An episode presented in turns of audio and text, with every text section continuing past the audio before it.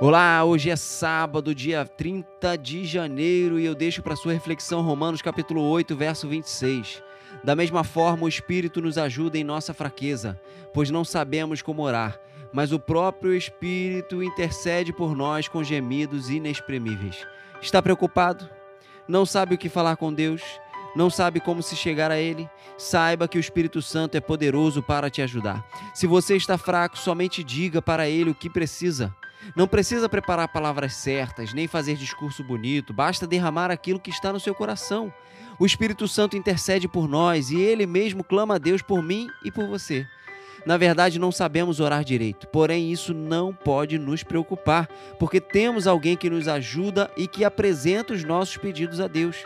É isso que ele faz com prazer, pois tem alegria em nos ajudar. Portanto, aproveite a oportunidade, conte com a presença e o poder do Espírito Santo. Não fique abatido em sua fraqueza, clame e ele te ajudará. Um abraço e um feliz sábado, que Deus te abençoe.